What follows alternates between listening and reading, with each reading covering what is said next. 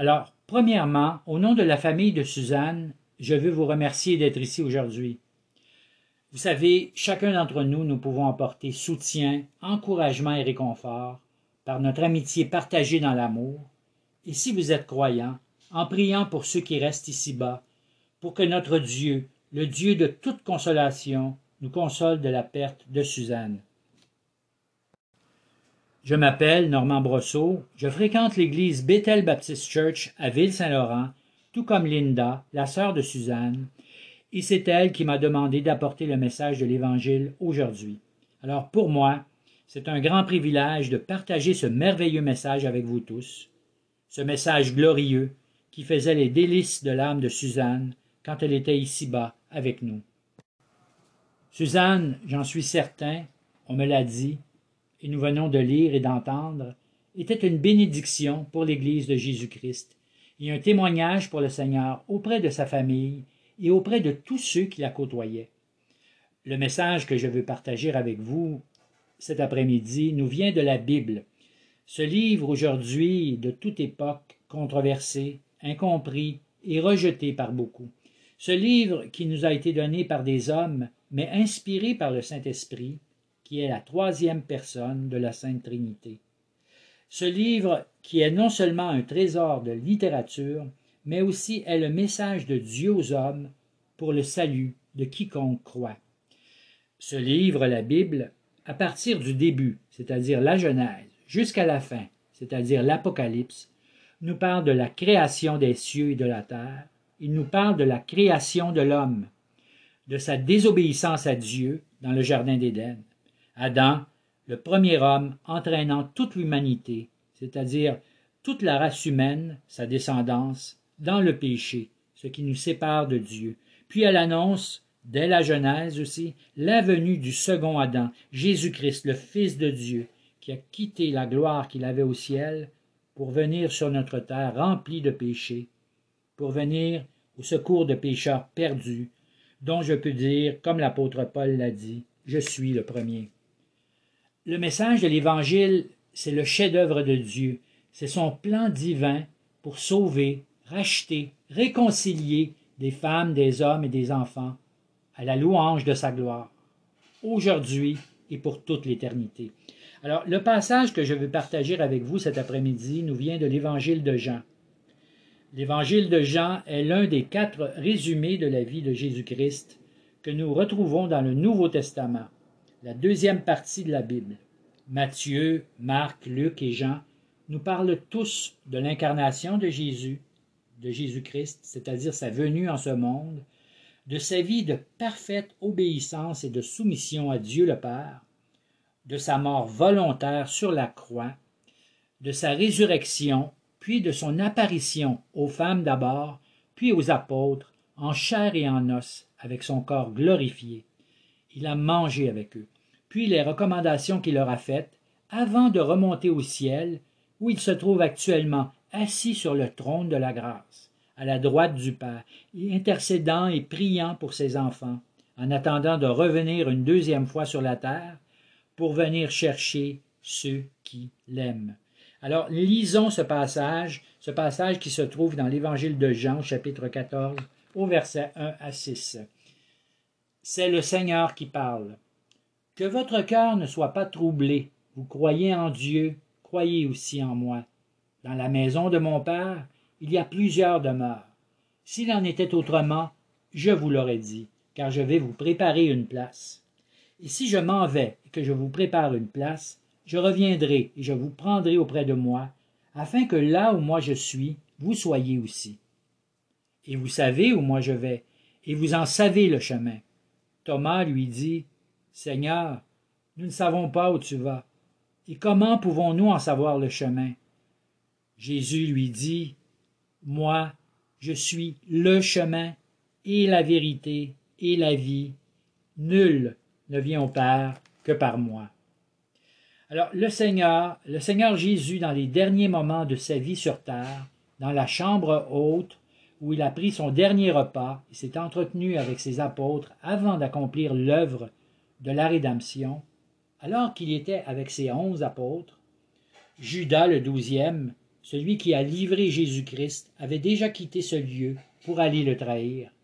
Alors le Seigneur Jésus, leur ayant annoncé son départ, c'est-à-dire sa mort sur la croix, et malgré toutes les souffrances par lesquelles il savait qu'il devait passer, malgré cela, c'est lui qui encourage ses apôtres.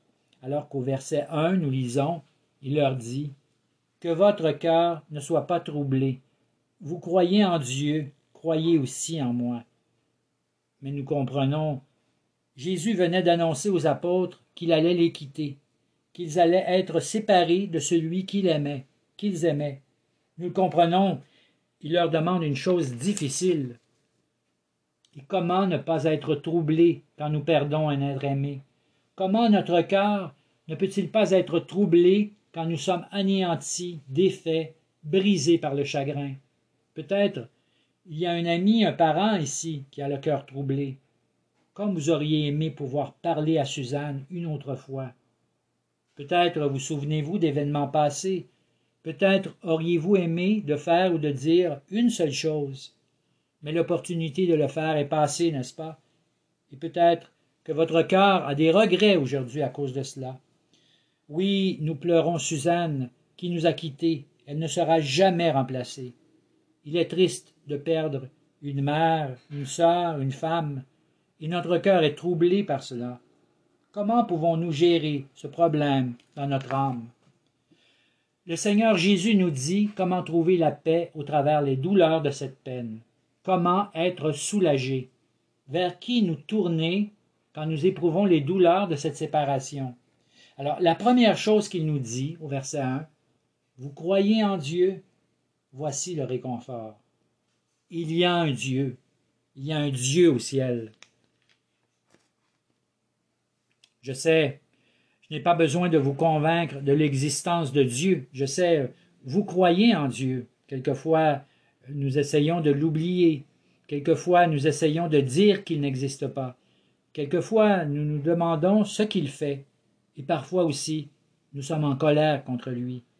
Mais malgré tout, nous croyons en Dieu. Il y a quelqu'un au ciel qui règne et qui gouverne l'univers. Il y a quelqu'un qui dirige toutes choses et qui règne sur l'univers. Nous regardons à la création qui nous entoure, nous voyons l'ordre et la beauté de ce monde, dans le calme de la nuit, même dans les temps difficiles et les épreuves de la vie. Nous savons que quelqu'un est là, et nous avons crié à lui, et nous avons tenté de le trouver. Alors voici la première étape vers la consolation, le point de départ.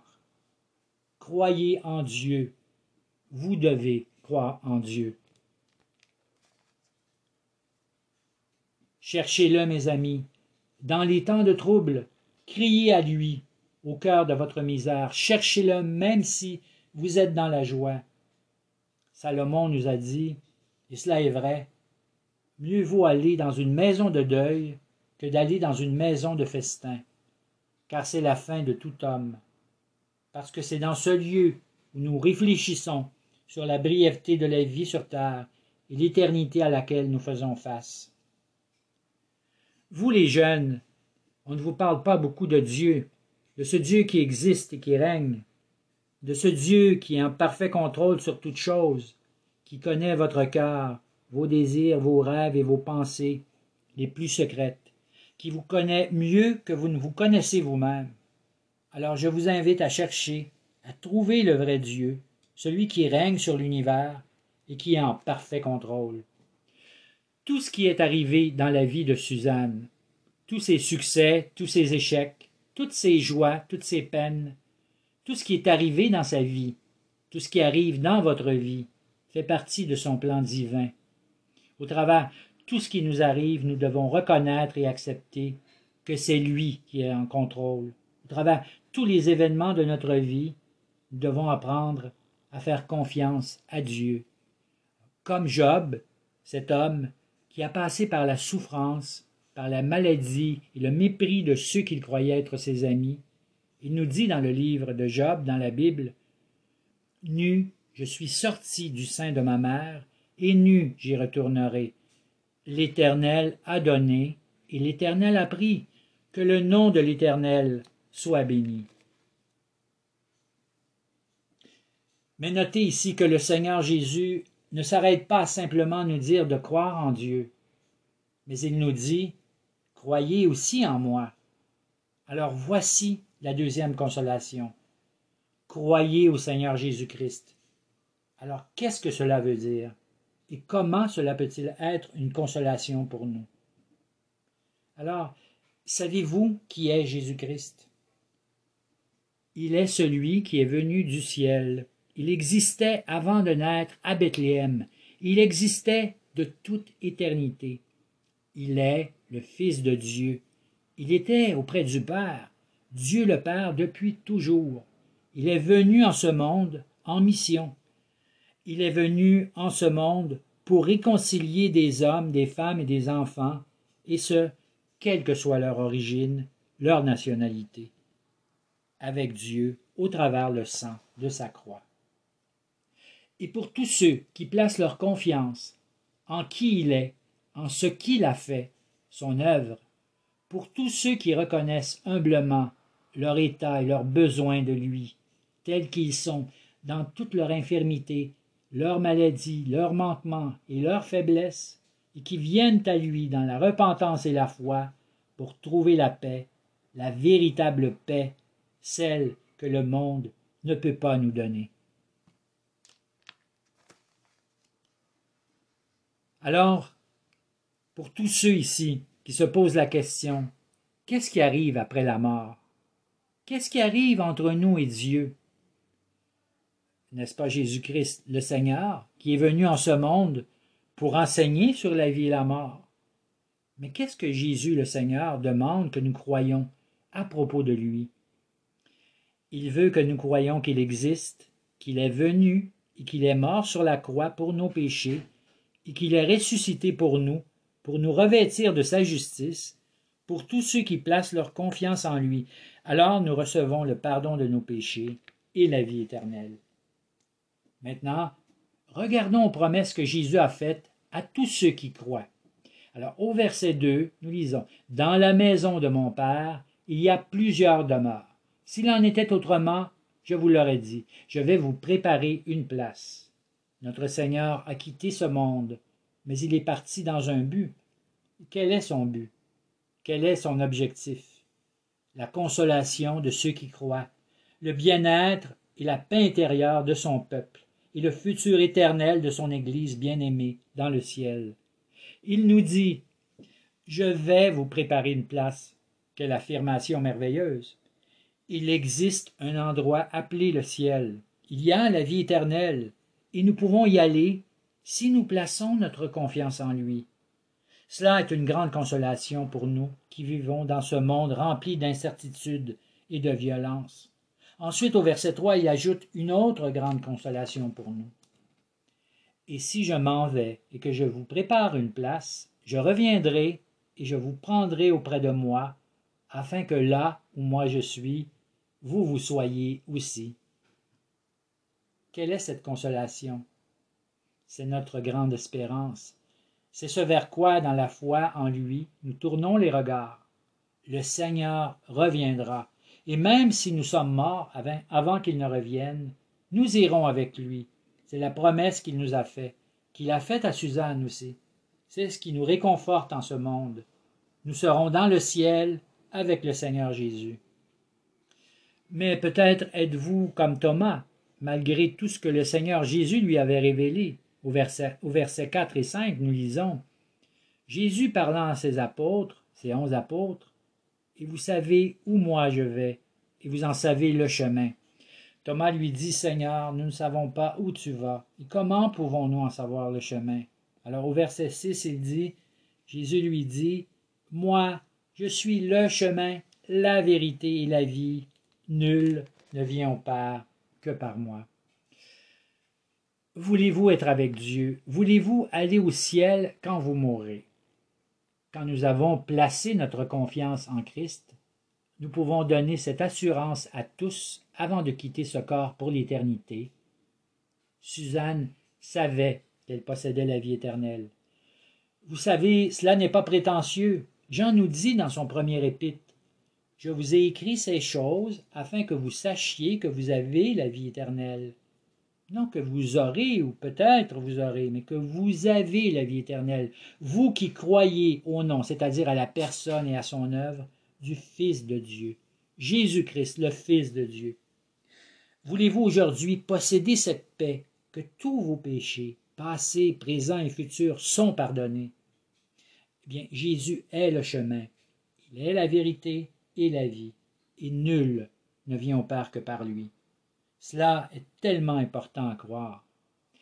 Le salut éternel est entièrement l'œuvre de Dieu, son chef-d'œuvre. Nous ne pouvons rien faire par nous-mêmes pour être sauvés, parce que tout ce que nous faisons est entaché par le péché. Le salut de notre âme vient uniquement par l'œuvre de Jésus-Christ, qui est le chemin, la vérité et la vie. Et je suis persuadé que Suzanne désire de toute son âme que vous répondiez vous qu'elle a aimé sur terre, à l'appel de Dieu. Pour terminer, je voudrais aussi partager ce verset magnifique d'un psaume de David qui nous dit au psaume 116, verset 15 Elle a du prix aux yeux de l'Éternel la mort de ceux qui l'aiment. Suzanne aimait le Seigneur. Elle a reçu Christ, elle a placé sa confiance en lui. Elle a confessé de sa bouche elle a cru dans son cœur. Si nous regardons à la mort telle qu'elle est, elle ne nous semble pas précieuse. Elle est accompagnée de souffrances, parfois, même de grandes souffrances. Souvent, la mort est accompagnée par un déclin de nos facultés physiques et mentales. Elle est accompagnée par beaucoup de larmes et de peines. Mais quand Suzanne est morte, elle a perdu uniquement cette partie d'elle, cette enveloppe corruptible. Elle a perdu le péché, conséquence de notre corps physique, et elle a gagné la parfaite sainteté. Elle est maintenant dans la présence du Seigneur, ce qui est de beaucoup meilleur. Prenez la joie la plus grande que vous avez vécue en ce monde, et cela n'est rien en comparaison avec la joie d'être dans la présence du Seigneur, et ce, pour l'éternité, parce que Christ est la vie éternelle. Et c'est ce que nous possédons quand nous plaçons notre confiance en lui seul. Amen.